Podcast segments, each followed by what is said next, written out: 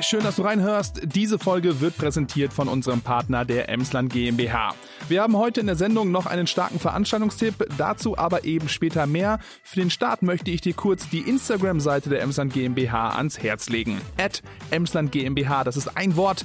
Du kannst dich gewohnt easy connecten und bleibst auf dem Laufenden, was Veranstaltungen und Co. angeht. Und das Schöne, man sieht immer ein paar Gesichter zu den Namen. Also, jetzt eben schnell oder während der Folge oder nach der Folge, ganz egal, Emsland GmbH auf Insta. Und jetzt erstmal viel Spaß mit der Folge. Rabaukenduett. Der Podcast für Startups, Marketing und dieses Digitale. Mit Patrick Mess und Andy Rakete.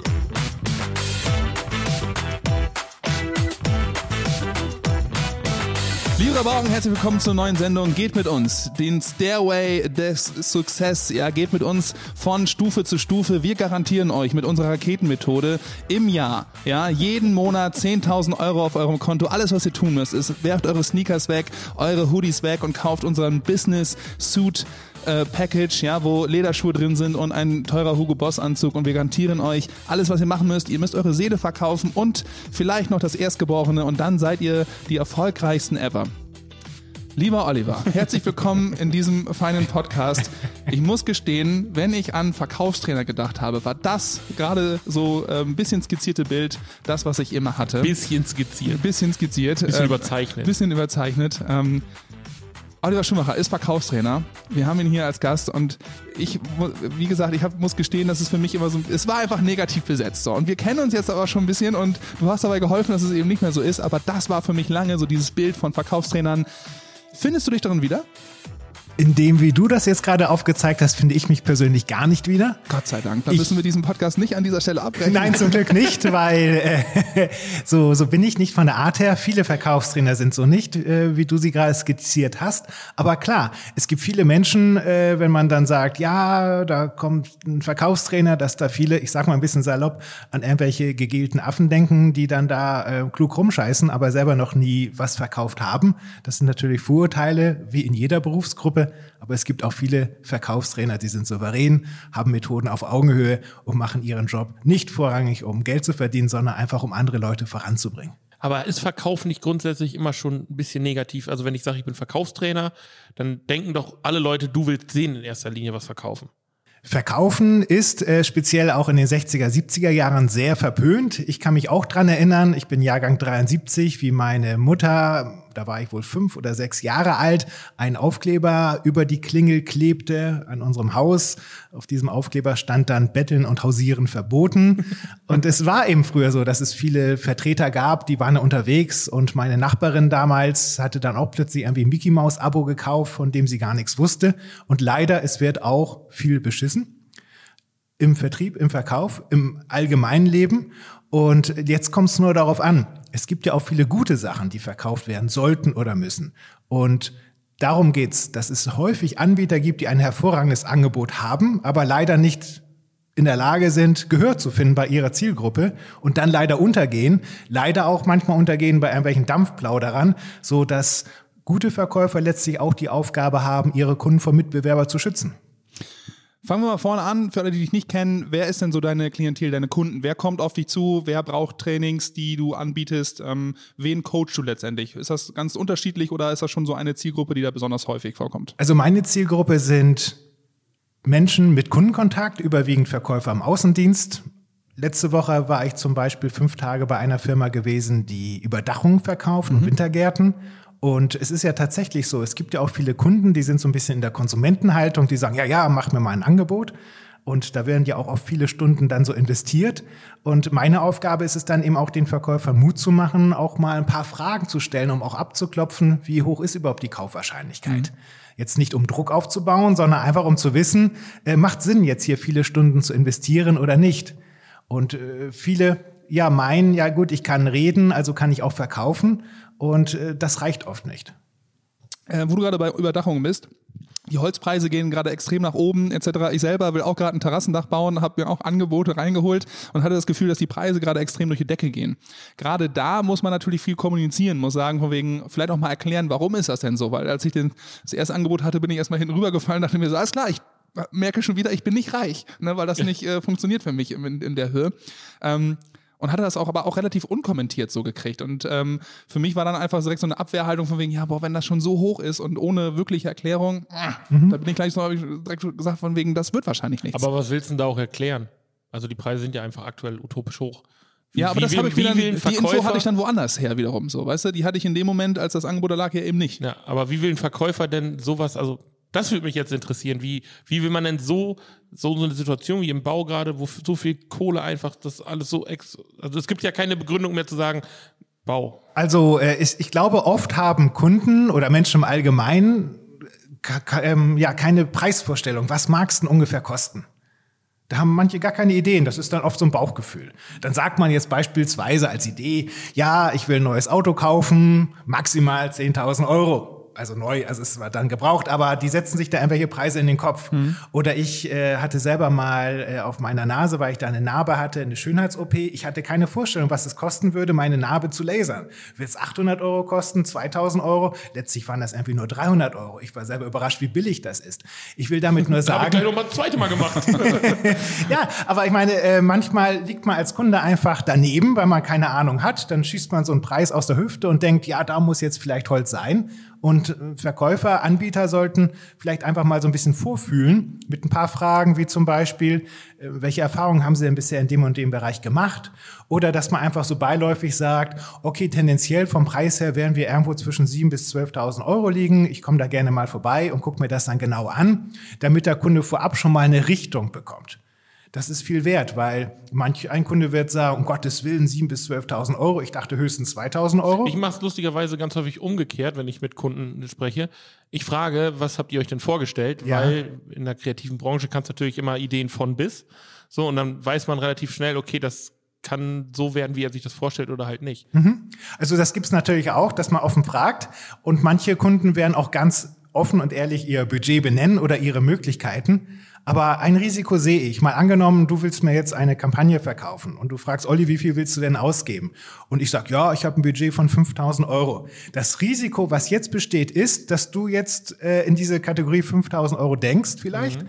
und mir nicht vielleicht eine deutlich bessere Kampagne für nur 6500 Euro anbietest die vielleicht ich dann auch gekauft hätte, weil du ja glaubst, Olli hat ja gesagt, ungefähr 5000 Euro. Also das ist zum Glück nicht so, weil ich mich von dem Budget nicht festlegen lasse. Das ist gut. Also ich versuche wirklich das gutes Ergebnis und wenn es dann halt 5500 oder 6000 ja. sind, dann sage ich dem Kunden das aber auch. Gut. Also dann ich lasse mich da in der Idee da nicht einschränken, nur es ist natürlich ein Unterschied, ob ich dann sage, ich mache eine Kampagne für 20, 30.000 Euro, stell dem Kunden vor, ja. der Kunde sagt, boah, mega coole Kampagne, aber nee, kommen wir nicht zusammen, so, mhm. weil das einfach zu weit auseinander ist. Ja, das stimmt. Aber das ich stimmt. muss ehrlicherweise sagen, wenn, wenn ein Kunde sagt von wegen, ja, wir wollen irgendwie einen Film haben oder was, ne, dann 500 Euro, dann passiert mir das schon, dass ich dann in so eine Kategorie reinfalle, okay, dann muss ich auch in dieser Kategorie denken. Ich meine, klar, ähm, aber hat ein, hat ein Andi Rakete nicht mittlerweile das Standing, dass er sagen kann, 500 Euro, ach, nee, Dafür gehe ich nicht mal in den Keller. Nein, natürlich nicht. Sondern es gibt ja, ne, aber dann mir kann ich schon verstehen, dass man in so, ein, so eine ähm, sich dann vielleicht so ein Korsett anlegt, wo man sagt, ja, ähm, wenn die Idee nachher aber wesentlich geiler ist und vielleicht nur 600, Kunde würde sagen, ja super, aber das ist die Idee auch wert und das, ne, äh, klar, kriegen wir irgendwie hin, aber man hat sich da, beschränkt sich da einfach selber. Ne? Ich, ich glaube, das ist wichtig, dass wir alle vielleicht von dieser Diskussion mitnehmen sollten, ist, der Preis ist egal, wenn die Gegenleistung stimmt. Mhm. Und wer an das Geld des Kunden denkt, beleidigt im Zweifelsfalle auch den Kunden. Das habe ich letztens einer Runde äh, gesagt, da saß auch ein Banker, der verstand diesen Satz jetzt nicht so ganz. Ja, natürlich versteht er den Satz nicht. Wenn das Geld seiner Kunden denkt, beleidigt seine Kunden. Aber ich will damit sagen, dass man vielleicht, nehmen wir mal an, der sagt 500 Euro jetzt für ein Filmprojekt und dass man sagt, okay, nehme ich mal so zur Kenntnis und dass man dem dann vielleicht auch mal zwei, drei Vorschläge macht. Im Sinne von, ich weiß, du hast gesagt, wolltest nur 500 Euro ausgeben, ich habe hier nochmal eine Idee, eine Premium-Idee für 980 Euro, schau mal hier dass man ihm zumindest die Chance gibt, Nein zu sagen, weil im Zweifelsfalle gibt uns der Kunde immer die Schuld. Das bedeutet, äh, ein Kunde wird nicht sagen in seinem Freundeskreis, oh, ich habe mich verkauft, also was Falsches eingekauft, äh, äh, ich habe ein falsches Budget vorgegeben, sondern der wird im Zweifelsfalle in seinem Umkreis sagen, das sind Arschlöcher, die hätten es viel besser machen können, haben es mir aber nicht angeboten. Oder er belügt sich selber, dass das eine super Preis-Leistungsgeschichte war, die er da gekriegt hat, weil er sich nicht eingestehen will, dass es zu teuer war. Habe ich auch schon mal erlebt. Ja, der, nicht bei uns, aber im Freundeskreis. Der Mensch hat ja das Grundbedürfnis, Recht zu haben. Ja, genau. Ja, ja, mhm. ja.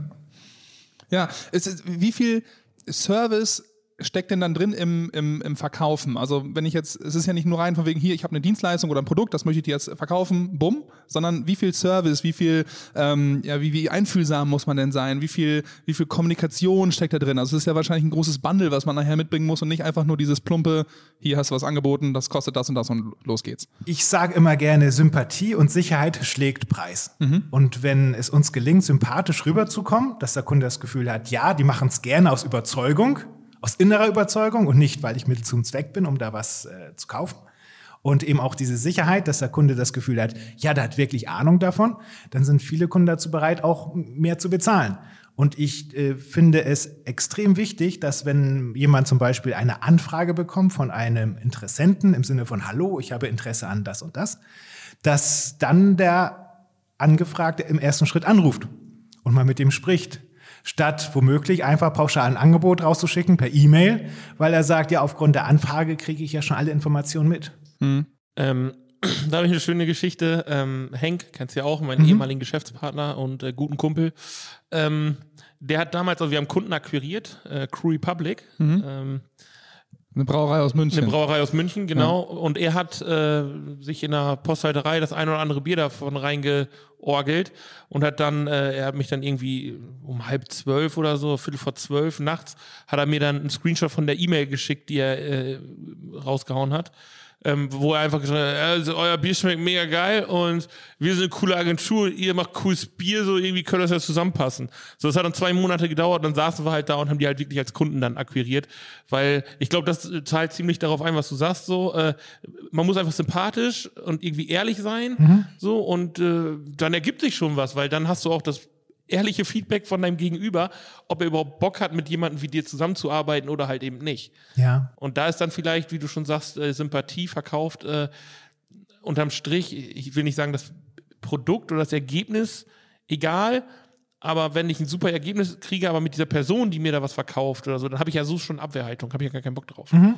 So, und wenn du diese Sympathieebene hast, dann ist es vielleicht auch, wenn da mal ein Fehler passiert oder so äh, im Projekt oder so, dann kann man da besser drüber weg. Also dann, dann bessert man das aus und ist gut, als wenn man sowieso schon die Person kacke findet und dann passiert da irgendwas und dann so, ey, genau. hab ich doch gewusst, der Lappen da, ne? So, ja. Und Sympathie kriegt man nicht, indem man ein fettes Auto fährt und dicke Uhr hat und irgendwie einen Armani-Anzug. Schwierig. Du spielst gerade auf alle meine LinkedIn-Kontakte an, die mich immer anschreiben. ja, wir haben gerade im Vorgespräch ja. kurz äh, Bilanz gezogen, wie es dann aussieht. Ich bin auch in so einer Bubble gelandet, wo ich ganz viele ja, Leute mir äh, fünf Methoden, wie ich 10.000 im Monat mache und das und das. Ne? Das war ja eingangs schon so ein bisschen darauf aber es scheint ja zu funktionieren. Ja, ich weiß ich also, nicht. Also Karl, Karl S.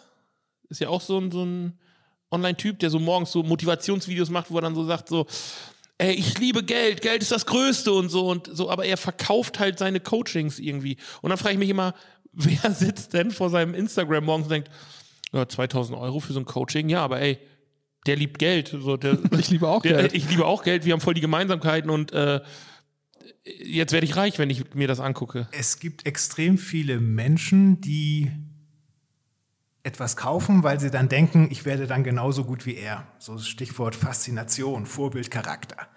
Und äh, deswegen gibt es ja auch beispielsweise Werbeträger, dass James Bond eine spezielle ja, äh, Uhr trägt, mhm. oder sowas, wo man dann sagt, äh, ja mal gucken, vielleicht äh, erobere. Letztlich geht's ja auch, Mensch, wenn ich auch so eine tolle Uhr habe, kriege ich vielleicht auch wieder eine schöne Frau oder so. Letztlich stecken da ja solche Emotionen hinter.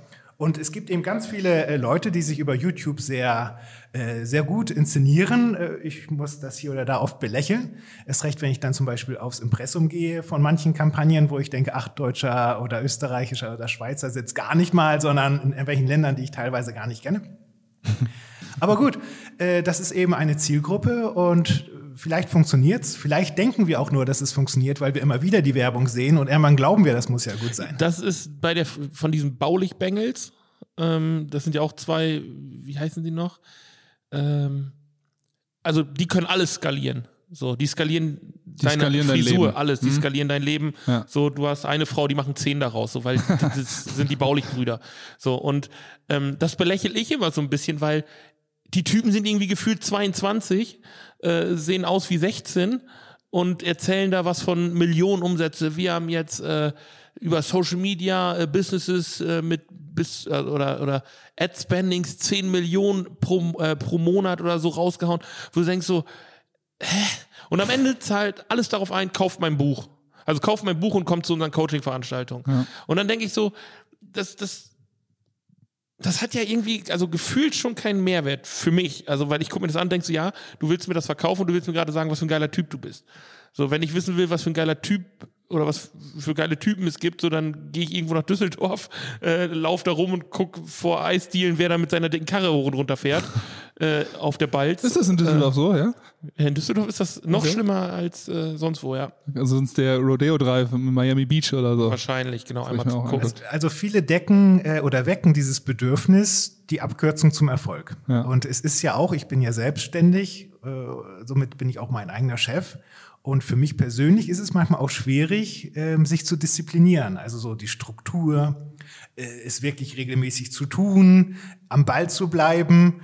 Und da gelingt es eben manchen Coaches, äh, die Hoffnung zu verkaufen, pass mal auf, ich gebe dir hier die Struktur. Wenn du dich nicht dran hältst, kriegst du im Zweifelsfall auch einen Arschtritt oder an, was auch immer.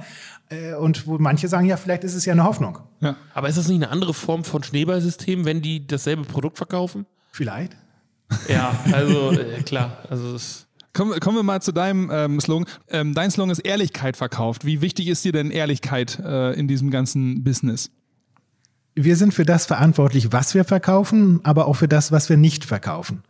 Und man sollte unter gewissen Umständen auch ganz klar zum Anfragenden sagen, pass mal auf, das, was du willst, das kann ich so nicht. Oder aber auch, äh, das, was du willst, äh, mache ich so nicht. Wenn, dann machen wir es richtig oder gar nicht. Mhm. Weil man kann nicht sagen, naja, der Kunde hat so verlangt, also mache ich das auch so. Denn wir haben ja auch eine Verantwortung, dass der Kunde den Erfolg hat, den er sich damit verspricht. Und ich habe mal auf Facebook ein Bild gesehen, da war ein Rechtschreibfehler auf einem Fahrzeug gewesen, so eine Beschriftung. Und da hat jemand drunter geschrieben, wie blöd muss so, eine, so ein Maler sein, dass er da so einen Rechtschreibfehler drauf macht. Und dann hat, waren unterschiedliche Kommentare im Sinne von, ja, der Kunde ist König oder sowas. Ja, ja. Und äh, ich bin mir selber nicht ganz sicher, ob dieser Fehler jetzt gewollt ist oder nicht. Aber letztlich hätte der Kunde zumindest sagen müssen oder erfahren müssen, pass mal auf, willst du wirklich diesen Fehler haben? Ja. Weil man muss manchmal auch seine Kunden bremsen. Ja. Und äh, das verstehe ich unter Ehrlichkeit und souveränes Verkaufen, weil das brauchen die Kunden. Und aus meiner Sicht nichts anderes. Hast du denn so ähm, wenn du in deine, deine Coachings mal zurückblickst, ähm, Gibt es so, kannst du das ausmachen, so eine Top 3 Fehler, die häufig gemacht werden, wenn du so in Gesprächen mit Vertrieblern bist, mit äh, Leuten, die eben Kundenkontakt haben? Hast du so vielleicht drei große Fehler, die du immer wieder ähm, ja. gehört hast? Ja, also was immer wieder ein Fehler ist, ist, dass Verkäufer das Schweigen des Kunden mit Zuhören verwechseln. Okay. Wir haben ja stets schon in der Schule gelernt, mach stets ein interessiertes Gesicht, sonst gibt es Ärger mit dem Lehrer. Mal schön nicken, lächeln. Äh, mhm. Und so sind eben manche Kunden auch. Aber überlegt selber, wenn ihr etwas erfahrt und etwas nicht versteht, häufig äh, grätschen wir da nicht sofort rein und sagen, Moment, äh, was meinst du jetzt genau? Also ich selber bin auch so, dass ich denke, ja gut, es wird sich jetzt mir wohl erschließen, aber ich sag mal im Moment nicht, dass sich gerade ein Fragezeichen in meinem Kopf entwickelt. Ja. Und deswegen ist es wichtig, also als erster Tipp, öfters mal den Kunden einzubinden mit einer Frage. Was halten Sie davon? Wie finden Sie das? Oder welche Erfahrungen haben Sie denn mit dem und dem gemacht? Oder wie kommen Sie da drauf? Äh, das heißt, den Kunden mehr reden lassen und im Zweifelsfalle auch ganz ehrlich sagen, Herr Kunde, ich habe zwar verstanden, irgendwie, was Sie wollen, aber irgendwie auch noch nicht so richtig. Ja. Bitte nochmal. Ja. Das ist das Erste. Der zweite typische Fehler ist, dass viele Verkäufer am Schluss nicht verbindlich genug werden. Es gibt ja auch irgendwie diesen Witz, unterhalten sich zwei Verkäufer, da sagt der eine, hey du, ich habe gestern fünf gute Gespräche gehabt. Und da sagt der andere, jo, ich habe auch nichts verkauft. Ja. Und letztlich werden Verkäufer ja nicht nur für diese Gespräche bezahlt, sondern ja auch dafür, dass sie ein bisschen Umsatz machen, was auf den Zettel kriegen. Und es ist ganz wichtig, ganz zum Schluss auch mal einen konkreten Verbleib anzustreben. Der Kunde muss ja nicht immer gleich sofort kaufen, auch ganz normal, aber dass man zum Beispiel sagt, okay, Herr Kunde, wie machen wir denn weiter? Oder was halten Sie denn von diesem Angebot? Und dass man dadurch auch einen konkreten Wiedervorlagetermin hat. In manchen Firmen werden ja Angebote gar nicht nachgefasst. Und äh, ich finde, man sollte ganz genau wissen, okay, bei dem einen rufe ich in drei Tagen an und bei den anderen erst in drei Wochen, wie wir weitermachen, weil der hat in den anderen zwei Wochen dazwischen noch was anderes zu tun. Mhm. Also eine konkrete Wiedervorlage, dieser konkrete Verbleib. Und den dritten Tipp, das ist das Thema Preis. Aus meiner Sicht ist es falsch. Nehmen wir mal an, ich möchte euch jetzt beauftragen für etwas und äh, wir reden über alles Mögliche, aber niemals über den Preis. Und irgendwann kriege ich dann ein Angebot über zigtausend Euro per E-Mail, so anonymisiert ja. nahezu. Also ich bin jetzt alleine bei mir im Büro in meiner kleinen Welt, kriege dann das Angebot und erfahre jetzt erst den Preis. Ich halte das für extrem wichtig, damit ich im Zweifelsfalle keinen Preisschock kriege, dass äh, ihr mir so eine kleine Richtung irgendwann gebt und sagt, okay, Olli, in die und die Richtung geht es hin. Weil der Vorteil ist, wenn ihr mich hört am Telefon oder mich live seht, ihr seht, wie ich reagiere. Und gegebenenfalls könnt ihr mir dann eben auch erklären, warum ihr diesen Preis aus eurer Sicht wert seid. Weil wenn ihr mir nur ein Angebot schickt, und da ist jetzt einfach mal eine Zahl, 10.000 Euro drauf, und ich denke, die sind ja bekloppt, ist ja viel zu viel Geld, und ich kriege noch ein anderes Angebot von einer anderen Agentur, vielleicht dann 8.000 Euro als Beispiel, sehr unwahrscheinlich, dass ich euch dann anrufe und sage, sag mal, ihr wollt ja 2.000 Euro mehr haben, warum eigentlich? Mhm. Meistens wird dann der Kunde sagen, ja, dann nehme ich ihm den jetzt für 8000, wenn er das nicht deutlich unterscheiden kann. Du, wir müssen ihm jetzt sagen, dass das 500 Euro kostet, dass er hier bei uns zu Gast ist. Hast du ihm das vorher gesagt? Nee, ne? Nee, nee. Nein. Hast du das denn privat auch? Ähm, ich habe gemerkt, ähm, wir hatten ähm, ähm, schon mal zusammen für den Existenzgründertag von der Emsland GmbH hatten wir äh, schon mal gesprochen, haben auch so ein kleines Gespräch, äh, du und Patrick. Ich war hinter der Kamera, habe das mitgekriegt. Ich habe da so ein paar Sachen mit rausgenommen. Und jetzt habe ich mich erwischt, dass ich dann halt auch so im täglichen Leben, wenn ich dann halt irgendwo äh, Dienstleistungen erfragt habe etc., ich habe das mal so ein bisschen, ich will nicht sagen von vorne bis hinten analysiert, aber ich habe schon mal gesagt, ich hätte mir jetzt gewünscht, wenn das und das jetzt passiert wäre. Und also schon so ein bisschen ähm, ja analytischer an die Sachen rangegangen und auch äh, die eine oder andere andere Google-Bewertung, die ich dann geschrieben habe, habe ich dann geschrieben, weil mir der Service einfach gefallen hat oder dieser Weg, wie ich dann als Kunde wahrgenommen wurde, betreut wurde du machst das seit Jahren so. Hast du das im Privatleben dann auch, dass du dann merkst, so, keine Ahnung, im Restaurant, an der Fleischtheke etc., dass du immer darauf achtest, wie ist der Service, wie äh, ist die Kommunikation so äh, zu dir als Kunde? Im Privatleben bin ich oft, ich sag mal ein bisschen salopp, ein gutmütiger, wohlwollender Esel, der nimmst dann einfach so hin. Äh, man muss einfach davon ausgehen, es gibt viele Geschäftsführer, die sagen einfach, ja gut, das sind Servicekräfte, die werden wohl verkaufen können äh, und werden niemals richtig eingearbeitet. Das ist natürlich aus meiner Sicht dumm, nicht weil ich Verkaufstrainer bin, sondern aus der Kundensicht, weil Gäste entscheiden schon durchaus, äh, okay, in dem einen Restaurant arbeiten die Bedienung, die nicht freiwillig arbeitet, in dem anderen, hey, die sieht nicht nur gut aus, mit der macht es auch Spaß, mal zwischendurch was zu sagen oder die kümmert sich. Das sind solche kleinen Details, das ist äh, eine gefährliche Sache. Viele meinen dann, oh, jetzt muss ich billiger werden oder sowas. Nein, äh, passen, verkaufen ist Service. Mhm. Und das halte ich für sehr wichtig. Und ich bin als Kunde sehr wohlwollend und es muss schon so einiges passieren, bis jemand von mir eine Ein-Sterne-Bewertung bekommt. Oder fünf Sterne sind das dann? Ja, fünf äh, Sterne. Fünf, ich fünf, gebe fünf. gerne fünf Sterne Bewertung, mhm. weil ich möchte ja auch viele Bewertungen bekommen und ich gebe dir auch, äh, bin da fleißig. Ich habe ja viele Hotelübernachtungen und so, ja. Ja, sehr gut. Man, ich finde, man merkt das immer extrem in der Gastro, so dass Kommunikation ist da das A und O einfach. Mhm. Das ist mhm. so wichtig, ähm, alleine um Fehler oder also eine, ich sag mal so eine beiläufige lustige Bemerkung von einem Kellner kann das Trinkgeld schon mal so um 200 Prozent anheben. Ja. Und äh, genauso kann aber auch ein, ein falscher Blick bei einer Bemerkung meinerseits von einem Kellner dazu führen, dass ich da nicht nochmal hingehe. Nee, also jetzt ja, nicht, weil ich jetzt irgendwie so, boah, ihr könnt mich mal, mhm. sondern es ist einfach so, du, du merkst, haben die Leute gerade Bock so und ich habe selber mal ein Jahr lang ja Hotelfachmann äh, Ausbildung gemacht. Ja, okay, cool, ich, das wusste ich auch noch nicht. Ja, immer mal was Neues. Ähm, da habe ich das halt mitgekriegt, so wenn du zu Gästen hingehst, du hast immer Gäste, die sind kacke. Also es gibt immer welche dazwischen, die super nervig sind und, und unhöflich und dich halt wirklich spüren lassen, so du bist hier nur derjenige, der mir Essen bringt. Ja, ja. Aber die sollen mal aufpassen, weil ich bin nämlich derjenige, der den Essen bringt. ähm, nee, aber die, äh, ja genau. Haji! Ja. Ähm, nee, aber die, äh, also wenn du als, als, als Gastro oder als, als Kellner in dem Moment halt einfach mal ähm, auf einen doofen Spruch von denen, irgendwie, das sind ja meistens mehrere Leute am Tisch, so, einen doofen Spruch, einfach mal einen kessennetten Spruch zurückbringst, der jetzt sich irgendwie provozierend ist, so, mhm. oder äh, was willst du von mir, sondern einfach mal ein bisschen schlagfertig bist, so dann lacht der ganze Tisch und ab diesem Zeitpunkt ist das ein ganz anderes Verhältnis, ja. eine ganz andere Dynamik, die sich da ergibt. Absolut. Und äh, das hat man ja genauso wie wenn was irgendwie nicht schmeckt oder so und der Gast sagt so, ja, irgendwie ist das vielleicht ein bisschen versalzen oder so. So, dann kann der Kellner damit zwei Sachen umgehen. Er sagt so, ja, hm, okay, macht einen Blick so, das reicht dann schon, um die Person voll auf die Palme zu bringen und ein schlechtes Gefühl zu geben. Oder er sagt halt, ja, ey, kein Problem, ich guck mir das mal eben an und wurschtelt da mit seinen Fingern drin rum. Viele äh, Chefs lassen ihre Mitarbeiter einfach so ins offene Messer laufen. Weil die dann beispielsweise denken, bleiben wir jetzt im Bereich Service, dass sie sagen, naja, sind eh Saisonkräfte, in vier Monaten sind die eh wieder weg. Und ich bin ja froh, dass ich genügend Mitarbeiter habe. Und was soll ich da auch noch in Bildung investieren? Die hauen ja eh in vier Monaten wieder ab oder sind vorzeitig äh, krank, schwanger, was auch immer. Und äh, das ist aus meiner Sicht eben oder unserer Sicht wohl ein großer Fehler. Man muss einfach erkennen, jeder Mitarbeiter ist die Visitenkarte der eigenen Unternehmung. Und das ist auch der Handwerker, der mit dem Firmenwagen, mit Firmenbeschriftung, mit dem Fahrzeug durch den Ort fährt. mit, mit 80 mit 80, durch die 30er. Ja, oder auch das Verhalten auf den Rastplätzen. Genau. Ja. Ich habe schon äh, einen Betrieb gesehen, also äh, so aus dem Fahrzeug, da flogen dann da die Tetrapacks aus dem Fenster. Ja. Äh, ich hatte leider nicht schnell genug mein Smartphone dabei, aber das hätte ich schon gerne gefilmt, um mal den Leuten da im Büro zu zeigen, was der denn da für Hansel draußen rumfahren lässt. Ja, zumindest Notiz an sich selber, nie wieder mit dem Handwerksunternehmen so. Ne?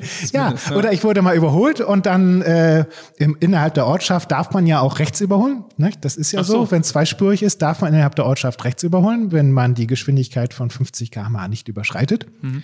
Und äh, ich wurde mal rechts überholt. Damals war ich noch recht Fahranfänger. Vielleicht bin ich da auch nur 40 gefahren auf der linken Spur versehentlich. war in Cuxhaven. Und dann donnerte rechts an mir ein Auto vorbei. Und dann stand da drauf, Punkt, Punkt, Punkt, wir fahren für Ihre Gesundheit. Und äh, ja gut. Nö, nicht ganz. Nö, nö, nö. Kleine Unterbrechung geht ganz fix, ist vor allem aber ein richtig guter Hinweis. Unser heutiger Gast Oliver Schumacher ist ja für uns selber kein Unbekannter und auch zusammen mit der Emsland GmbH hat er schon den ein oder anderen Vortrag umgesetzt. Unser Tipp: am 15.06., ein Dienstag um 18 Uhr, Schluss mit halben Sachen, wie du souverän verkaufst. Live über Zoom. Ein Talk mit Oliver Schumacher und mir. Es geht vor allem darum, wie du deine Akquise vernünftig durchziehst, ein starkes Angebot mit den nötigen Inhalten schreibst und vor allem deinen verdienten Preis auch durchsetzt bzw. argumentierst. 15.06. 18 Uhr, Schluss mit halben Sachen. Anmeldung im Veranstaltungsbereich auf emslandgmbh.de. Sag mal, wir haben jetzt, du hast gesagt, von wegen, es sind häufig Leute mit Kundenkontakt, ähm, Vertriebler. Das ist ja, man, du kannst ja aber auch ganz viele von diesen ähm, Ansätzen, die du hast, von den ähm, richtigen Umgangsformen, kannst du ja eigentlich in fast alle äh, Lagen rein äh, transferieren. Wenn ich jetzt mal so denke an ähm, Personalabteilungen, Unternehmen, äh, die jetzt irgendwo ähm, neue Fachkräfte kriegen etc., die Leute einstellen. Auch da ist es ja durchaus ähm, gut, wenn man da vielleicht die richtigen Fragen stellt, wenn man die richtigen, also sich vorher wirklich mal klar darüber wird, ähm, nicht nur Lebenslauf gucken, sondern ähm, das, das Praxisgeschäft. Also wie kann er mir nachher wirklich weiterhelfen? Ja. Hast du da auch schon ähm, ja, für dich dann Kunden gehabt, äh, die auch in dem Bereich dann irgendwie was so Personalsuche, dass sie auch die richtigen Leute finden, dass sie da unterwegs waren? Also die meisten Geschäftsführer überschätzen sich, wenn sie Personal einstellen, weil die dann denken, naja, ich setze mich dann eben mit dem Bewerber eine Stunde zusammen und dann äh, wird das wohl schon. Ja. Und das ist, ich sage immer gerne etwas provokant. Vorstellungsgespräche sind Lügengespräche. Das bedeutet also, der beiderseitig? Ja, beiderseitig, mhm, ja. weil der Bewerber möchte ja den Job. Das heißt, im Zweifelsfalle sagt er ja, auch wenn er innerlich denkt, vielleicht oder nein. Mhm. Und äh, wenn der Bewerber sagt, beispielsweise Chef bezahlt es auf Weiterbildung oder wie ist es mit kurzfristig mit Urlaub oder solche Sachen und der Arbeitgeber möchte diesen Mitarbeiter gerne haben, wird er vielleicht auch eher ja sagen, obwohl er innerlich denkt, naja, diesen Zahn ziehe ich ihm auch noch. Und äh, deswegen ist es ganz wichtig, nehmen wir mal an, ein Vertriebler wird eingestellt dann, äh, also ich, ich habe jetzt ganz konkret ein Gespräch äh, vor Augen, wo ich bei war und dann sagte dann der Geschäftsführer, ja, okay, ich erzähle Ihnen jetzt erstmal, was ich für ein Unternehmen habe und Sie würden das und das und das tun dann und ja, können Sie sich das auch vorstellen? Und da hat der Bewerber dann gesagt, jo. Ne, also äh, der, der Geschäftsführer ist da so selber ein bisschen in diese Ego-Falle gefallen, weil viele Geschäftsführer brauchen eben auch Anerkennung und nun wollte er einfach diesem Bewerber mal zeigen, was er doch für einen tollen Laden hat. Aber der Bewerber konnte sich kaum präsentieren.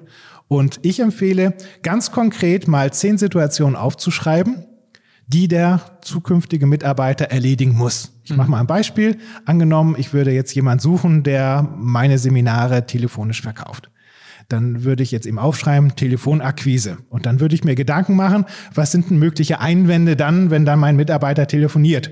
Und dann wäre jetzt zum Beispiel ein Einwand, das ist zu teuer oder das bringt nichts oder wir haben schon einen Trainer. Mhm. Und dann würde ich ganz konkret diesem Bewerber ein paar Fragen dazu stellen. Mal angenommen, du rufst dann für mich bei einer Firma an und die sagen, wir haben schon einen Trainer. Was sagst du denn dann genau? Der ist eine, Lu eine Lusche. ich bin viel besser. Nein, also es geht hier wirklich darum, mal den Bewerber in äh, konkrete Situationen zu bringen und nicht einfach nur zu fragen, äh, kannst du verkaufen oder können Sie sich vorstellen, das und das für mich zu tun, sondern zum Beispiel auch, wissen Sie, ähm, wir sind ja auch etwas höher vom Preis. Angenommen, Kunde sagt, ja, das ist ja viel zu teuer. Was sagen Sie denn dann genau? Und wenn da so, so ein blödes Geschwafel kommt vom Bewerber im Sinne von, ja, dann denke ich mir was aus oder sowas. Ja, okay, aber was sagst du denn genau? Okay, was machst du, wenn er, ich meine, das ist eine Bewerbung, also das ist eine Situation, da ist, steht man vielleicht ein bisschen unter Druck, man ist ein bisschen, vielleicht hat man nicht so ad hoc die, die Idee dann, etc. Ja. Ähm, was taugt ja nichts. Nee, nee, ja, also wenn, wenn, du dann sagst von wegen, ja, aber müsste ich mir jetzt mal Gedanken drüber machen, etc. Oder ähm Ja, dann könnte ich ja helfen und sagen, okay, angenommen, äh, er hat das, was ich jetzt als Arbeitgeber habe, noch nie verkauft. Wie hast du es denn bisher in der Vergangenheit bei mhm. der Firma gemacht, wo du im Vertrieb gewesen bist? Ja. Was hast du denn dann gesagt? Aber ich möchte als Arbeitgeber wissen, was sagt er genau? Genau. Und nicht, äh, ob er sich das zutraut. Ja. Und dann kann ich ja, weil wenn ich jetzt zum Beispiel zu einem Bewerber sage, wissen Sie, bei uns ist lebenslanges Lernen sehr wichtig und äh, sind Sie auch offen für Weiterbildung, ja. dann wird er natürlich sagen, ja.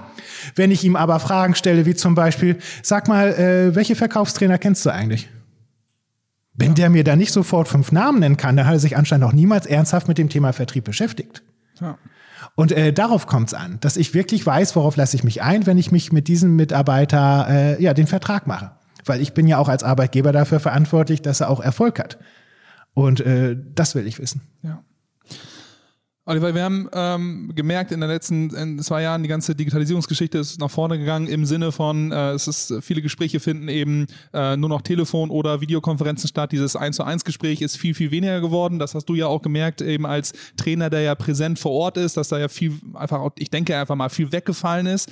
Mhm. Ähm, zwei Sachen. Einmal, wie bist du damit umgegangen, dass einfach dieses Persönliche wegfällt, was dir ja wahrscheinlich auch ganz wichtig ist, so wie ich dich einschätze. Und einmal ähm, ergeben sich daraus wiederum neue Sachen, die man trainieren muss, äh, wenn man, wenn alles remote stattfindet. Das heißt, über eine Kamera nicht in einem Raum sitzen, sondern halt verteilt und man hat halt eben vielleicht auch gestört durch eine schlechte Internetverbindung und man nochmal nachfragen müssen, etc. Eben diese Remote-Geschichten. Also einmal persönlich, wie, wie hat das, was hat das bei dir gemacht und äh, äh kommen halt auch auf äh, ja, Vertriebler etc. eben Sachen zu, die sie jetzt nochmal neu lernen müssen? Also ich habe die Pandemie, als sie anfing im März, April des letzten Jahres, vollkommen unterschätzt. Ich dachte, ja gut, das ist dann eben mal so ein paar Monate und dann ist wieder gut.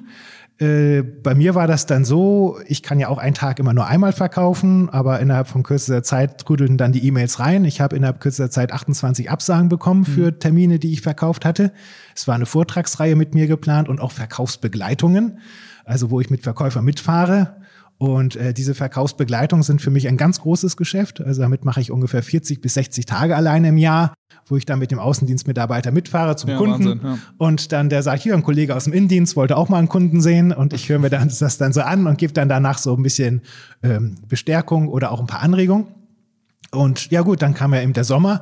Da habe ich dann gedacht, äh, ja, dann nutze ich jetzt so ein bisschen die Zeit für Suchmaschinenoptimierung, schreibe ein paar Blogartikel oder so, damit du leichter gefunden wirst.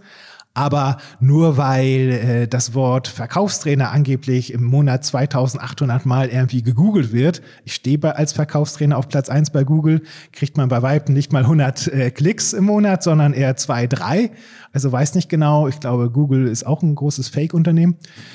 ja, nun. Nicht? Und ja, jetzt ist es dann so, dann ging ja dann die nächste Welle wieder los, wo ich dann sagte, okay, ich komme wohl doch nicht drum herum wo ich mich dann selber so ein bisschen geöffnet habe. Also ich bin nicht äh, der Digitalisierungsvorreiter. Ich bin, obwohl ich erst 47 bin, da vielleicht tatsächlich auch gedanklich ein bisschen blöd naiv rangegangen. Mhm. Und ja, jetzt ist es allerdings so, ich habe heute Nachmittag um 16 Uhr wieder ein Zoom-Coaching und die ersten Trainings auch wieder, aber hat mein Unternehmen schon ein bisschen durcheinander gerüttelt. Mhm. Und wie sieht's aus? Ähm, kommen jetzt Fragen von wegen, uns Vertriebler müssen nur noch Telefon machen oder eben diese Zoom-Calls etc. sind nicht mehr präsent da? Haben sich da so ein bisschen Prioritäten verschoben oder einfach so, wie, wie äh, trainiert man das? Wie, was ja. muss man neu lernen? Also, ähm, also gibt es einen neuen Knigge, äh, Digital-Knigge oder sowas? Das, das, das, Problem ist ja folgendes. Der normale Vertriebler, der im Außendienst war, und ich selber war ja auch zehn Jahre lang im Außendienst, der hat es sehr geschätzt, auch mal seine Freiheiten zu haben und durch einen eigenen Bezirk zu fahren. Mhm. Man fuhr da morgens beispielsweise um acht in seinen Bezirk, hat dann seine Kunden abgefahren, abends dann die Aufträge eingetippt. Als Vertriebler hat man viele Freiheiten. Darum arbeiten viele auch im direkten Außendienst, weil sie das toll finden. Und dann kam mir eben diese Sache, jetzt fährst du nicht mehr so viel rum, und jetzt machst du alles online. Und da gibt's auch viele Vorbehalte, auch etwas von etwas Älteren im Sinne von, Momente mal, jetzt kann ich ja die, äh, also vorher habe ich am Tag fünf Gespräche geschafft mit meiner Außendiensttätigkeit. Jetzt könnte ich ja rein theoretisch zwischen zwölf bis zwanzig Gespräche am Tag schaffen. Also da wundern sich auch schon so manche. Und das äh, erste Thema ist, der Außendienst selbst muss fit sein in diesen Kanälen wie Zoom und was es da alles gibt. Genau. Häufig haben da selber die Vertriebler Angst, Probleme damit. Oder dass der Kunde dann sagt, ja, ich komme mit Zoom nicht zurecht. Ja. Und dann der Vertriebler innerlich denkt, ja, ich eigentlich auch nicht. da ist das natürlich ein Thema. Und äh, das andere ist, dass der Mensch als soziales Wesen sich schon sehr diese persönlichen Gespräche wünscht und im tiefen Herzen manch ein Vertriebler auch sagt, ja, ich würde ja auch lieber zu dir fahren. Und man dann hier oder da auch ein bisschen was vertagt im Sinne von, hoffen wir mal, dass es bald besser ist. Ja. Und äh, ja, ich habe jetzt letzte, vorletzte Woche mit einer Firma Argumente erarbeitet, wie können wir die Leute überzeugen, die Kunden jetzt wirklich auf sich auf ein Zoom-Gespräch einzulassen, weil ein Kunde hat Angst, dass da jetzt so ein Verkäufer ist, der ihn eine Stunde zuquatscht.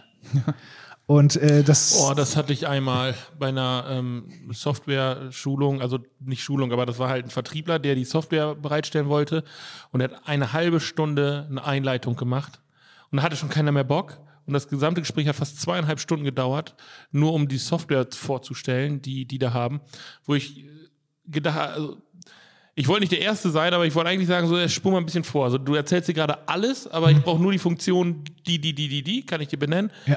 Hau raus. So. Und, und, und, das, das, und diesen Mut müssen Verkäufer haben. Den Mut, ganz offen zu sagen, Herr Kunde, was wollen Sie genau wissen? Oder äh, Herr Kunde, ich merke gerade, ich rede jetzt länger wie eine Minute. Ich habe jetzt auch gerade, bevor du was dazu ergänzt hast, ja auch einen extrem langen Wortanteil gehabt jetzt bei diesem Dialog, den wir hier führen, wo ja auch ein bisschen das Risiko äh, mitschwingt, dass manch einer dann irgendwann ausschaltet. Deswegen war es gut, dass du auch mal kurz ergänzt hast. Aber oder, oder dazwischen, reden, dazwischen reden sind wir immer gut. Ja, aber oder froh ist, dass sie nicht immer unsere Plapperei hören müssen. Also da, da weiß ich nicht. ja, nur äh, es ist irgendwann anstrengend. Ja. Und, und dass man dann vielleicht auch als äh, Verkäufer ganz mutig sagt, äh, so Herr Kunde, nur die Überschriften oder auch die Details. Ja, ja, genau. Oder äh, Herr Kunde, bevor ich Sie langweile, ich möchte mich vorbereiten auf diese Online-Präsentation. Was sind Ihre fünf Kernfragen? Und man kann eben auch manche Gespräche innerhalb von zehn Minuten machen. Aber was ich glaube, ich denke, ist, äh, ja, wenn ich einen Slot habe über eine Stunde als Verkäufer, dann glauben manche Verkäufer, ich kann jetzt noch mehr Argumente benennen und dann steigere ich meine Verkaufswahrscheinlichkeit. Das äh, erzählen wir unseren Kunden auch immer. Es reicht, wenn du drei gute Argumente hast, du brauchst keine 40. So, und du musst nur die drei richtigen haben. Genau. Und den Kunden, der eine Dachziegel kauft, interessiert das nicht, dass die Beschichtung 0,2 μ äh, höher ist als bei anderen so, sondern der will wissen, dass die Farbe irgendwie es sei denn, es kam gerade ein großer Artikel durch die Zeitung, wo sagt, die Oberflächen der Dachziegel ja, sind genau. alle abgeblättert und das muss Dächer, Aber das, tausende Dächer müssen neu gemacht werden. Also ich sag mal so, wir fangen ja da an, wo also normalerweise ist ja so gedacht, dass Agenturen den Vertrieblern Argumente mit an die Hand geben, das visuell aufbauen, die die aus ihrer Erfahrung ja benennen können. Also ein guter Vertriebler, wenn der mit uns als Agentur zusammenarbeitet, dann weiß er ganz genau, das sind unsere Benefits. So, die müssen wir aber jetzt so kommunizieren, dass wir die und die Zielgruppe da damit bekommen.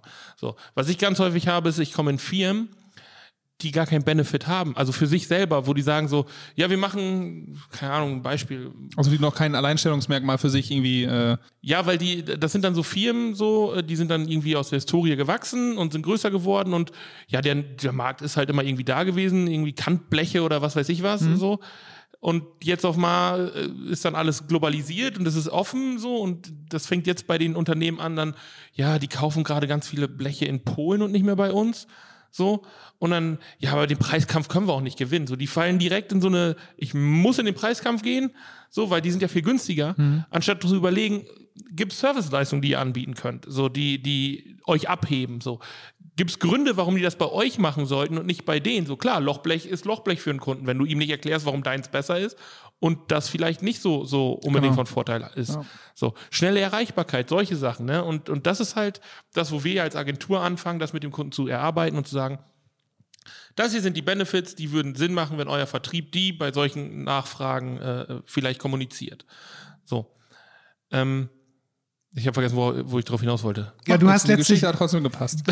du hast letztlich etwas ganz was Wichtiges gesagt. Es Oh, geht, du hast sogar es, was Wichtiges es, gesagt. Nee, nicht wichtig, äh, sehr Wichtiges, nämlich das Thema Relevanz. Ja. Wir Verkäufer müssen relevant sein. Und das äh, können eben wenige Verkäufer kurz und knackig auf den Punkt bringen, weil ein Kunde fragt sich ja auch, warum soll ich mit dir zusammenarbeiten? Und darauf sollte man eine schnelle Antwort haben. Eine konkrete Antwort, die der Kunde auch anstrengungsarm verstehen kann. Ja, du weißt ich auch nicht, aber danke für den Kaffee. Ja, ciao. Ich hatte gestern, ich hatte gestern noch ein Gespräch und ähm, also alles, was du erzählt hast, macht bei uns halt auch insofern Sinn, weil ähm, ein Angebot, das äh, bei uns 10.000 Euro kostet, kannst du woanders wahrscheinlich für 7.000 Euro kriegen oder für 8.000 oder Online-Shops. Du kannst auch, äh, ich kriege häufig die Frage gestellt, ja, aber ähm, äh, Shopify oder bei Joomla, so, da kannst du dich anmelden, da kostet mich das 20 Euro. Warum soll ich denn bei euch 20.000 Euro bezahlen? So. Und klar kann der das machen. So, und es gibt im Prinzip nur dann einen Grund, dass das mit uns gemacht werden soll, wenn er die gesamte Betreuung haben möchte. Das heißt, wir auch gucken, wie wir den Shop aktivieren und eben nicht nur einen Online-Shop technisch dahinsetzen. So. Und auch diese ganze Nacharbeit mitmachen. Weil, wenn du einen Joomla-Shop hast, beispielsweise, oder bei äh, Shopify, so, den baust du auf, das funktioniert, du kannst deine Produkte verkaufen, aber wenn du skalieren möchtest nachher, Schnittstellen zu DHL hat Shopify zum Großteil, aber dann bist du immer darauf festgelegt, was damit agiert. Wenn du sagst, ey, ich habe aber schon aus der Historie oder bei einer anderen Firma ein ganz anderes Lagerhaltungssystem gefunden, so, das kannst du nicht einfach so einspielen in so einen Shop. So. Also sind das die Punkte, denen du dem Kunden dann erklärst, warum du. Das sind zum Beispiel die Punkte, wo, wo es halt einen Unterschied gibt. Dann dieses ganze Customizen so, das geht halt bei uns. Bei so anderen Sachen ist das immer in einem Raster vorgegeben. Ja. Und diese Aktivierung so. Ich, ich verkaufe dem Kunden bei uns nicht einen Online-Shop. So, das ist das Ergebnis, was er am Ende kriegt. Aber was ich ihm verkaufe, ist die konzeptionelle Leistung und die gesamte Unterstützung zu dem Prozess, einen funktionierenden Online-Shop zu haben, wo auch Leute kaufen. Ja. Weil häufig wird ja, äh, um bei dem Thema Online-Shop zu bleiben, einfach nur gedacht, ja, aber wenn ich im Internet doch jetzt diese Seite habe, dann äh, kommen ja auch die Bestellungen von alleine rein, das ist das Internet, ich kann die ganze Welt erreichen. bin bei Google auf 1. Das müssten noch 20.000 Klicks mindestens sein. Ja, genau. Oder- Genau, so Conversion Rates zum Beispiel. Wenn du zwei Anrufe kriegst, aber 20.000 Leute auf deine Seite gehen, dann ist mit deiner Seite irgendwas nicht richtig und nicht technisch, sondern inhaltlich, weil vielleicht genau die Punkte nicht abgefragt wird, die jemand oder nicht beantwortet haben möchte oder, oder beantwortet werden, die die Person haben möchte. Ja. Wir haben es auch schon mal durchgezogen, dass wir einfach eine Landingpage gemacht haben für eine Kampagne, die wir selber laufen lassen haben, wo einfach nur fünf Sätze draufstehen. So, aber diese fünf Sätze, wenn das die fünf Sätze sind, die die Fragen von dem Kunden beantworten, dann reicht das. Dann Ja, noch ein bisschen Shishi, so, aber ne? bisschen was Grauschönes. Oliver, zum Schluss möchte ich gerne noch eine Sache machen. Wie viel Persönlichkeit, ähm, Transparenz muss denn ähm, reinfließen, wenn man gut verkaufen möchte? Bei den Unternehmen ist es so, die werden immer präsenter oder transparenter dadurch, dass ähm, durch Social Media, durch einfach viel mehr Portale, wo die präsent sind, wo Leute über das Unternehmen vielleicht auch reden. Also der ganze Blick auf ein Unternehmen wird, äh, ist in den letzten Jahren ja viel transparenter geworden. Wie wichtig ist das bei jetzt einfach so ähm, als, als, als große Gruppe den Verkäufern letztendlich. Wie transparent, wie viel Persönliches muss man auch mit reinbringen, sollte man vielleicht aber auch nicht mit reinbringen? Was ist so da deine, deine Faustformel vielleicht, deine Regel? Wie viel Persönlichkeit, wie viel Privates da vielleicht auch reinkommen? Ja, Das wollte ich jetzt gerade nachfragen. Was meinst du jetzt mit Persönlichkeit? Also wie hoch darf der Privatanteil sein, wenn ein Verkäufer mit dem Kunden spricht? Ist das die Frage? Ja, genau. Also so ein bisschen, ähm, ich bin natürlich, ich kann, ähm, es ist Vertriebler von Unternehmen A und B. Ähm, so, und der hat jetzt nicht Produkt fertig oder das ist Vertriebler A und B und der hat auch zwei Kinder und hat davon erzählt und baut gerade übrigens eine Terrassenüberdachung und hat noch das und das gemacht und so. Das haben wir alles in dem Gespräch gehabt und so. Hast du da, sagst du lieber ein bisschen mehr erzählen oder lieber ein bisschen weniger von sich selber? Also ich finde es gut, wenn ein Verkäufer auch das ein oder andere von sich persönlich erzählt. Nicht? Noch im Rahmen, erst recht zu Beginn der Geschäftsbeziehung. Was wichtig ist, ist Gemeinsamkeiten verbinden, mhm. sowohl positive Gemeinsamkeiten wie auch gemeinsame Feindbilder. Das verbindet sogar noch mehr wie die positiven ähm, Gemeinsamkeiten. Ja, zusammen, das ist gut. ja, wenn man gemeinsam beispielsweise eine politische Partei nicht leiden kann. Mhm. Das schweißt mehr zusammen, als würden wir gemeinsam eine Partei favorisieren. Das ja. ist tatsächlich so. Also ein gemeinsames Feindbild äh, klingt jetzt ein bisschen komisch, aber das äh, schweißt zusammen. Das ist so. Und letztlich ist es so, ich selber mag Fußball nicht. Ich halte nicht viel von Fußball, ist wohl eine wichtige Sache. Es gibt auch viele Menschen, die in Deutschland Fußball ganz toll finden. Ich, jetzt ist es nur wichtig, ob's ein, äh, wenn mir jetzt ein Vertreter, Verkäufer was erzählt vom Fußball, das interessiert mich ja nun gar nicht. Ja. Also darum, wenn man was Privates preisgibt oder erzählt, ähm, eben auch durchaus Dinge, die auch für den Kunden interessant sind. Aber wie gehst du mit einer Situation um, wo dir der Kunde sagt, du Oliver, sag mal, hier auf Schalke, ne, so abstiegen, aber lass mal mit in der Arena. So. Ja, dann, dann sage ich, du, äh, das, ich komme mal gerne mit. Ich gebe zu, ich war noch nie äh, äh, im Stadion. War ich wirklich noch nicht. Muss es wirklich Schalke sein? Nein, du, ich komme gerne mal mit. Ich gucke mir das mal an. Ich habe keine Ahnung vom Fußball, führe mich mal ruhig ein ins Thema. Ja, das also, ist smart geantwortet. Aber das ist doch äh, so. Aber oder wenn jetzt derjenige da zum Beispiel äh, Bayern München Fan ist, als Beispiel mein Bruder, der ist Bayern München Fan. So, das wäre doch tödlich, wenn ich sage, äh, ich komme jetzt in dein Büro, ich sehe, du bist angenommen jetzt auch Bayern München Fan und ja, oh, du bist Bayern Fan und plötzlich denkst du, oh, Olli ist wohl auch Bayern Fan und dann fängst du an mit mir zu fachsimpeln. Ja. Das bringt ja überhaupt nichts, weil nee. du wirst dann spätestens beim zweiten Satz merken, Mensch, der Oliver denkt, Horst Rubisch hat das mit Bayern zu tun nee. und da stimmt was nicht. Also ist es wichtig, dass dann ich dann ja noch ein Bayern Trikot geschenkt zu Weihnachten und so eine Späße. Also muss man da auch ganz offen sagen, du, äh, ich selber finde Bayern gar, äh, bin da gar kein Fan, aber mein Bruder, was gefällt dir denn an Bayern München? So, dass, dass du mir dann einfach deine Welt erklären kannst, warum du Bayern toll findest, aber du auch weißt, dass ich dazu wenig Ahnung habe, aber immer den Bruder, der das toll findet. Mhm. Aber ja, ich finde, worauf Verkäufer viel achten müssten, ist, dass sie nicht jammern mit ihren Kunden. Das ist ganz wichtig. Also so sinngemäß, oh, geht's dir auch so schlecht wie mir, äh, bringt in der Regel keine Aufträge. Im Idealfall soll sich ein Kunde besser fühlen, wenn der Verkäufer geht. Mhm. Und zwar nicht, weil er endlich weg ist, sondern weil der Kunde sich positiv emotional berührt fühlte und er, er sagt, egal ob das Gespräch jetzt fünf Minuten ging oder 50 Minuten, es hat ihm was gebracht dann hat der Verkäufer alles richtig gemacht. Und ob das jetzt privat ist, höherer Anteil privat oder geschäftlich, kommt einfach auf die Situation an und äh, auf die Persönlichkeiten. Ja. Ja. Ich habe immer so ein bisschen das Gefühl, also ich finde das ganz schön, wenn immer so ein bisschen was Persönliches reinkommt, aber manchmal, wenn ich einfach merke, dass mir die Person gegenüber auch einfach so super uninteressant ist, dann wünsche ich mir manchmal einfach so von wegen, bitte bleib nur bei dem, was du mir verkaufen willst vielleicht oder so, weil ne, das ist immer so ein schwieriges Spagat. Jetzt, mich, ne? jetzt mal eine provokante Frage. Wieso arbeitest du überhaupt dann mit Menschen zusammen? Die du nicht so magst. Jetzt mal so, so diese. Weil ich kein Personaler bin und mir die Leute aussuchen kann. es ist in der Tat ähm, den Luxus, ähm, ich, den, den, den leiste ich mir in der Tat halt auch zu Leuten zu sagen, von wegen so, nee, dann da kommen wir nicht zusammen. Das ist halt eben dann dieses, wenn du sagst, Ehrlichkeit verkauft. Ich bin so ehrlich und sag dann, wenn ich keine Lust auf die Leute habe, etc., dann sage ich auch so, nee, das passt nicht. Tut mhm. mir leid. So, dann ja. sage ich nicht von wegen, nee, ich bin krank oder ich habe mir den Arm gebrochen, ich kann gerade nicht und dann sieht er mich in der Stadt rumlaufen, wie ich äh, in beiden Händen ein Bier halte oder was, ne? keine Ahnung. ähm, nee, also diese Ehrlichkeit habe ich mir schon, mhm. das, äh, das ist, ich habe aber auch irgendwann im Laufe meines Lebens gelernt, dass ich nicht von allen gemocht werden muss. So, das war ganz ja. schwierig, weil mit 16, das wollte, da wollte ich auf jeden Fall, dass mich jeder mag. So, mit äh, 20 war das vielleicht auch noch so. Und dann habe ich irgendwann gelernt, nee, du musst nicht von jedem gemocht werden. So, mhm. ne? Und ähm, so ein bisschen kantig und so kannst du halt auch mal eben sein. Ja, genau. Das ist wichtig, ja. denke ich. Wir hatten im Vorgespräch noch eine Sache, die möchte ich zum Abschluss noch mal eben sagen. Ähm, ein bisschen geflaxt. Ich hab, hatte die Story erzählt, dass äh, gelbe Mehlwürmer offiziell von der EU-Kommission als Lebensmittel zugelassen wurden. Und du hattest gesagt, die CDU hat ein ähm, Argumentationsband oder Leitfaden äh, rausgebracht, wie man am besten gegen die Grünen argumentiert. Ja, das so vor den anstehenden Wahlen äh, etc. Und du sagtest, ja, ähm, kann man machen. Ähm, ist natürlich irgendwie gut, wenn man den Argumenten, äh, wenn man Argumente vorlegt gegen äh, das gemeinsame Feindbild, will die von gerade vielleicht mal aufgreifen. Aber damit haben sie noch keine Wahl gewonnen. Warum?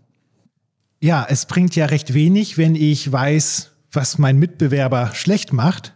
Ich muss ja auch gegenüberstellen können, was ich besser mache und im Idealfall auch mit Beweisen. Mhm. Weil einfach nur zu sagen, lest euch mal das Programm der Grünen äh, durch, die sind böse, oder machen viel schlimm, reicht ja nicht. Mhm. Und das ist ja so ähnlich wie im Geschäftsalltag. Wenn da jetzt ein Kunde abgeworben wird vom Mitbewerber, dann kann ich ja nicht als ehemaliger Lieferant auf den Kunden zugehen und sinngemäß sagen, du Idiot, das wirst du noch bereuen, die machen alles viel schlimmer und schlechter. Da denkt dann ja auch der ehemalige Kunde, was ist denn jetzt los? Ja. Sondern da ist es besser, durchaus auf Augenhöhe zu diesem Kunden, der jetzt abtrünnig ist, zu gehen und sagen, du, klar, ähm, andere Mütter haben auch schöne Töchter. Äh, vielleicht ist das jetzt auch in den letzten fünf Jahren unserer Zusammenarbeit ein bisschen untergegangen. Nur schau mal hier, wir haben das gemacht und das gemacht. Auch das haben wir sogar mal gratis gemacht. Und lass uns doch noch mal äh, auf Null drücken, noch mal eine neue Aufnahme. Was brauchst du? Was sind deine Ziele? Vielleicht haben wir dich da ein bisschen aus den Augen verloren. Ja. Das, darum geht's. Also nur einfach äh, mit diesem, äh, diese drei Seiten sollen das sein, so habe ich es diesem Presseartikel entnommen. Dann mit, ist ja doch nicht so viel. diese drei Seiten ähm, mobilisiert, wenn denn überhaupt, nur die sehr CDU-nahen Leute überhaupt ja, genau. dann wieder die CDU zu wählen. Aber jemand, der jetzt aus Frust zur FDP geht oder zur AfD oder zur SPD, der vorher die CDU gewählt hat, dem werden diese Phrasen auch nicht weiterbringen. Ich weiß, man soll nicht über Politik reden, ne? aber glaubst du, dass dieses Schwächeln der CDU aktuell der AfD mehr Leute oder den Grünen mehr Leuten in die Hände treibt? Grün. Weil Obwohl man ja sagt, dass das Leute sind, die ja dann aus einem konservativeren Lager rauskommen. Na, naja, nun, also die Grü äh, ich, aus meiner Wahrnehmung an sich war ich ja bis vor kurzem auch ein sehr überzeugter CDUler. Ich war ja auch Bezirkspressesprecher der Jungen Union vor ungefähr 20 Jahren gewesen und habe damals auch mit David McAllister, der ja nun in der EU sitzt, da kommt aus meinem Wahlkreis, mhm. äh, Wahlwerbung gemacht und so. Also ich komme ursprünglich aus der Ecke.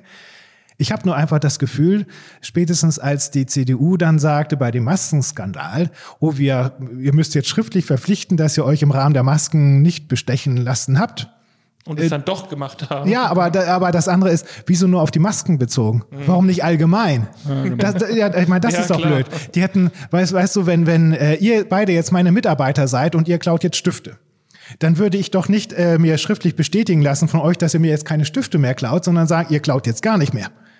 Macht Sinn, ja. So, und das war strategisch ein dummer Fehler von der CDU, zu sagen, naja, wir lassen mal nur quittieren, dass wir uns bei den Masken nicht äh, bereichern. Was meinst du, was die alle noch für Kohle irgendwo ich, bin, ich bin gespannt auf die drei Seiten, wo sie dann wirklich konkret sagen, was sie dann äh, besser machen als die Grünen. Äh, von daher. Aber, ich glaube, die sind einfach alle zu weit weg von dem, was gerade wirklich ist. Das haben wir ja schon mal auch äh, bequatscht, als der Podcast nicht am Laufen war. Hm. Ähm, man hat das Gefühl, dass die Leute, die regieren, zu weit weg sind von den Themen, die wirklich Relevanz haben für die Leute. Ja. Klimaschutz, Digitalisierung, so und das einfach dadurch, dass gerade keiner einen Ansatz irgendwie hat oder das auch konsequent durchzieht, ähm, jetzt dann halt die Grünen natürlich mit einer verhältnismäßig jungen Kandidatin ähm, und einem sehr, ähm, ja, wie soll ich sagen, sehr äh, also sehr speziellen Wahlprogramm, was genau abzielt darauf, dass das, das wollen wir machen, wo dann natürlich immer gesagt wird, ja, aber wie wollen sie es denn finanzieren und solche Geschichten. Aber die haben halt eine Idee. Also, und ich glaube, dass das punktet bei vielen Leuten, dass gesagt wird, okay, da ist mal eine Vision, da ist mal eine Idee und es ändert sich merklich was, weil das hat sich merklich in den letzten Jahren halt nicht äh, groß verändert. Also ja, ich denke, die verkaufen einfach nur eine Hoffnung, die sind unverbrauchter. Und Ein Idealismus, das war das Wort, was ich gesucht ja. habe. Ein Idealismus, der dahinter steckt, der bei an, sonst keiner anderen Partei, außer vielleicht der AfD hintersteht, aber da, das ist, nee. Ja, wir gucken das uns mal an. Und äh, letztlich äh, ist das ein Riesenthema, dass Politiker sich selber schlecht vermarkten können ja. und lieber eher polarisieren, statt einfach mal zu erklären, stimmt, ähm, wir als CDU haben das und das gemacht, aber das und das und das haben wir auch erreicht. Genau. Und äh, mal die eigenen Stärken betonen. Und das machen die nicht. Wenn, wenn sie denn überhaupt da sind. So. Und ja, wenn genau. sie nicht da sind, dann muss man sich vielleicht auch mal eingestehen, dass man äh, vielleicht auch fehl am Platz ist. Ja. ja so wir gucken das. mal, ich bin gespannt. Oliver, wir danken dir ganz herzlich für deine Zeit. Ähm, du hast uns nichts verkauft, ähm, im Sinne von, äh, dass wir irgendwie das Gefühl haben, äh, du willst uns hier was aufschwatzen, sondern. Aber Wissen vermittelt. Genau. Und Ehrlichkeit verkauft, ähm, den, der, der Slogan, der, der Claim, der steht dir. Ja, ähm, ich wünsche dir ich hoffe, dass das schnell, dass wieder schnell die Präsenzsachen losgehen, weil ich glaube, du fühlst dich einfach dann so ähm, in einem Raum selber unterwegs mit den Vertrieblern wohler als äh, zu Hause vor der Zoom-Kamera. Von daher hoffentlich geht das schnell wieder weiter und dann ähm, sehen wir uns bald wieder. Dankeschön. Und am Ende hier noch die Telefonnummer für die WhatsApp-Gruppe, in der wir euch garantieren, ein passives Einkommen über 4000 Euro zu generieren. Jeden Monat. Tschüss. Ciao. Tschüss.